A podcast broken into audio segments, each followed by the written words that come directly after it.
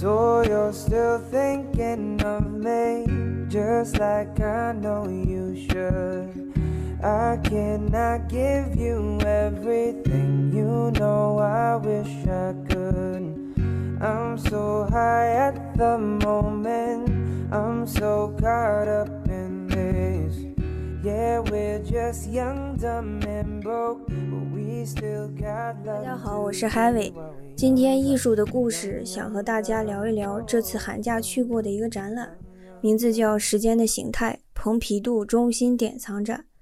本期内容并不会将展览的所有内容与大家分享，而是选了我本人很喜欢的几件展品来聊一聊作品、艺术家和时代背景之间的联系。这里小小的提示一下，本次音频所提到的内容都在我们本期的公众号发的预告里有实物的图片。大家如果配着图片听音频的话，效果应该会更好。还有就是通过我上次看展的经验来看，如果大家今后也会去参观这个展的话，我的建议是留出一天的时间来。我本人当时是只用了一个下午，所以第二个展厅的时候就有点匆忙了。首先呢，还是跟大家介绍一下这个展览的内容。时间的形态共分为十一个章节。向观众叙述在长达一个多世纪里的视觉艺术中有关时间的概念与呈现，从抽象绘画到超现实主义，从动力艺术到欧普艺术，时间的形态将西方现代艺术浓缩在一个展览之中。我想与大家分享的第一组展品们，他们的时代背景处于两次世界大战之间，而当时整个展厅的标语是。长夜当日，两次世界大战之间的古老梦境。当时在二十世纪二十至三十年代，欧洲正处于动荡的时期，艺术家发起了一种简单的艺术形式，对现实进行重新诠释。这被认为是创意行为的本源回归。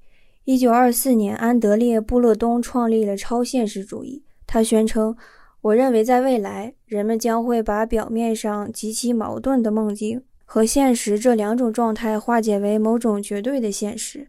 如果可以的话，我们可以将其称之为超现实。持续发展的工业乌托邦很大程度上与永恒的回归感相对立。在这种回归感中，过往事物重见光彩。其中有一幅作品是毕加索的侧卧的裸女，而这幅在星空下仰卧的巨幅裸女图应该是巴勃罗·毕加索。为了庆祝与自己的新缪斯朵拉·马尔的相遇而作。画面中，女性的身躯横卧在画布中央，双臂展开，头部后仰，仿佛陶醉在一个面向天空敞开的房间中，诉说自己的狂喜与从容。它仿佛身处云端，不断膨胀的身体漂浮在夜空之中。该幅画原名为《星空下的裸体》，是画家出现爱情时期的作品。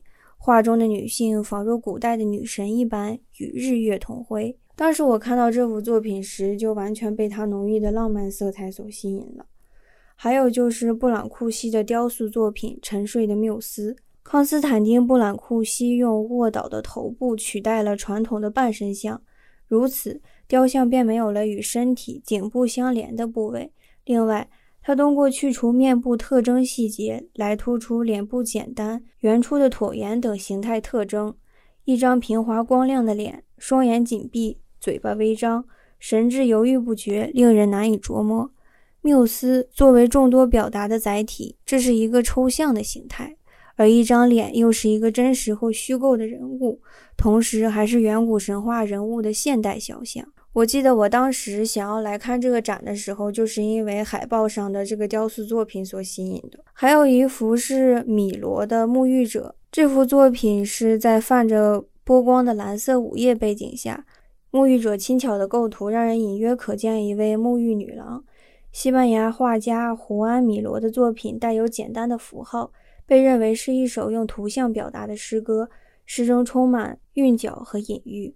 画作中海天一色。海浪和沐浴者的头发相互辉映，鱼儿与月亮彼此耳语。在与超现实主义艺术家的触碰中，罗安·米罗从那些力图摆脱理性束缚、进行自主写作的诗人和作家朋友们里得到灵感，创造了一种自由且自发性的绘画语言。此时正值超现实主义宣言发表之际，提倡将梦想与现实融合为一种绝对现实，而米罗恰是描绘了这一梦幻般的艺术风景。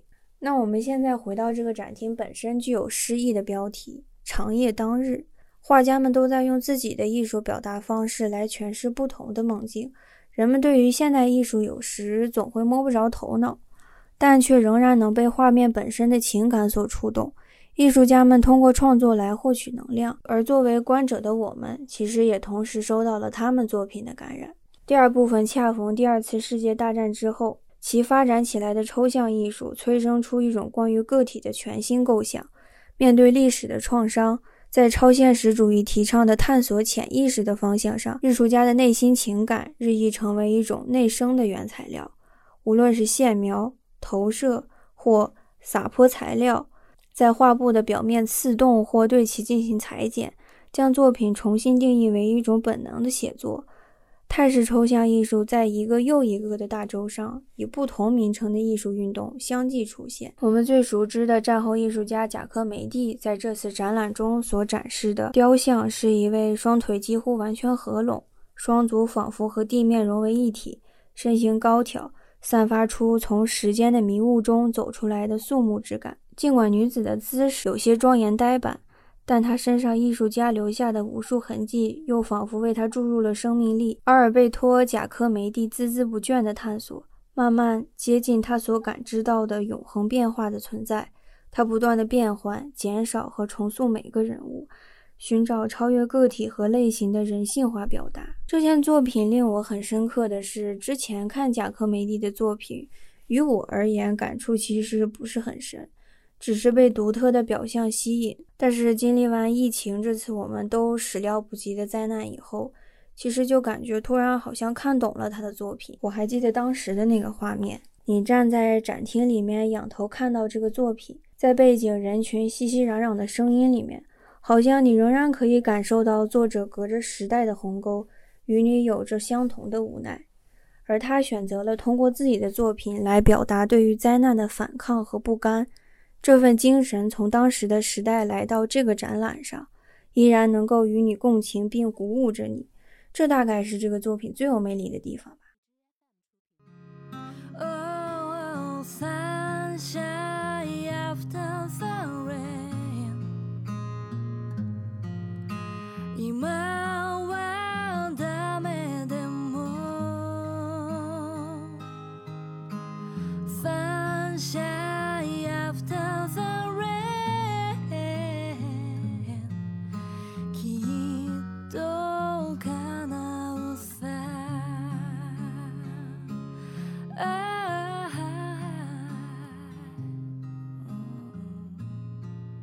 还有两位艺术家，我被他们独特的作画方式产生了浓厚的兴趣。其中一位是美国艺术家杰克逊·波洛克，他的绘画黑白黄红之上的银色绘画方式被称作低画，过程中需要整个身体的参与。艺术家不断舞动，随之转身面向画布扔掷颜料，或是任由颜料向下流淌。创作所用的颜料是一种特别的工业釉质液体。且创作过程中还需要借助木棍或刷子，如此作品便成为一个人行为的记录，由此打破了绘画的垂直性，让波洛克联想到自己颇感兴趣的更早期的艺术实践，比如美洲印第安人的沙画。而另一位是日本艺术家白发一雄，他的作品《自然星球》是通过一个表演行为完成，在行为过程中。艺术家悬吊在绳子上，通过在画布上滑行，将脚上的颜料涂抹于画布上。在创作过程中，绘画媒材与全身的能量在重力的作用下相结合。白发一雄是日本具体派艺术团体的成员，该团体于1954到1955年在大阪成立，致力于通过所有感受体验对绘画元素进行重新探索。这两位艺术家令我意识到，绘画不单单只是通过最后的作品来表达完整思想，而是作画过程也成为了整件作品的一部分。我一直觉得这也算是一种变相的行为艺术。最后这一组想要分享的作品，其实离我们都并不遥远，他们都创作于1990年代至21世纪前十年。反映了对于全球化的反思。随着就西方范式及其长期以来促成的某些等级化关系的质疑，艺术家们逐渐开始将历史空间与实际情境及具体语境相关联。蔡国强和克里斯托杜勒斯帕纳尤图回收利用充满象征性的材料，并赋予它们不断变化的意义。蔡国强制作了一架令人感叹的飞机形状的组装作品，反映出人类在地球上持续出行、不断移动的面貌。同时，也昭示着安全世界的矛盾性。在克里斯托杜勒斯帕纳尤图的参展作品中，一堆碎纸屑币布满空间结构，表现出在这位艺术家的故乡塞浦路斯，一个位于东西方交汇处的地中海岛国，货币独立时代的终结。这位华人艺术家蔡国强的一帆风顺，他利用了藤条、枝条、竹子、风扇、布料、塑料。灯泡和金属等各种尖锐物体。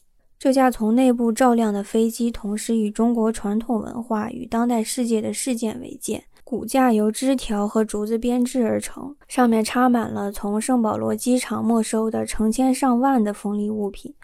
对于艺术家来说，这件作品代表了我们生活在一个不安、荒谬的社会，敌人可能无处不在，武器可能就在衣服口袋里。矛盾在于。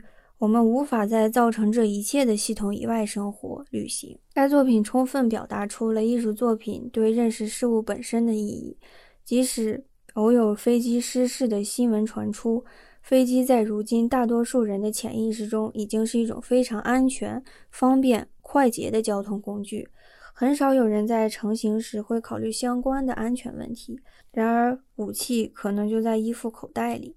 蔡国强的这件作品以直白的方式向观者展示出社会中潜在的脆弱与危机，阐明了无事变和谐、发生即毁灭的现状。而另一个作品也是我本人在本次展览中非常喜欢的一件作品，它是帕纳尤图的2008。帕纳尤图来自塞浦路斯，一个位于地中海盆地附近的国家，其历史与西方历史息息相关。帕纳尤图的作品深受塞浦路斯社会历史演变的影响。对他来说，该作品象征着当代的社会文化问题。2008由一堆切碎的塞浦路斯纸币组成，这类纸币在2008年1月后因被欧元代替而最终消失。就像过去时代的记忆一样，塞浦路斯的纸币会变成毫无价值的废纸，被国家回收。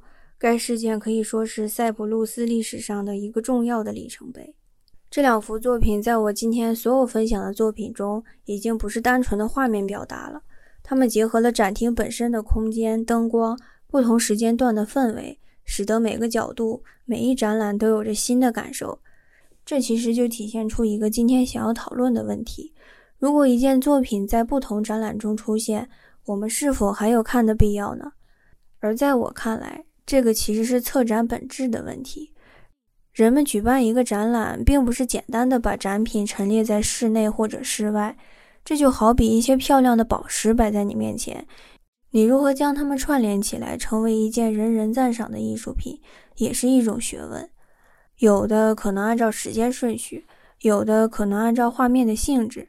一组艺术品陈列在同一个空间里，总会有着相同的联系。这种跨越时代的思想的碰撞，其实在每一个展览中都会有着全新的角度。不过，我觉得他们之中唯一相同的，大概就是隔着几百年、几千年的时空，你仍然能够接受作品本身安静平和的凝视，感受作者娓娓道来的思想。那么，在节目的最后，想给大家推荐一个另类的纪录片，它的名字叫做《奇趣美术馆》。这个节目的每一期作品都是法国喜剧演员们在画面里面亲自演绎画中的人物。这个纪录片令我非常喜欢的点是，它在轻松而诙谐的搞笑中，让你对于不同时期的艺术品立刻就有了非常深刻的印象。到此就是本期节目的全部内容了。如果你有不同的看法与见解，欢迎给我们留言，也可以添加假期限定小客服微信。分享自己生活中艺术的故事，那么让我们一起敬请期待下一期小白的精彩内容。拜拜。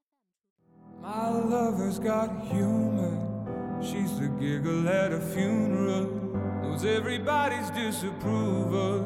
I should've worshipped her sooner. If the heavens ever did speak, she's the last true mouthpiece.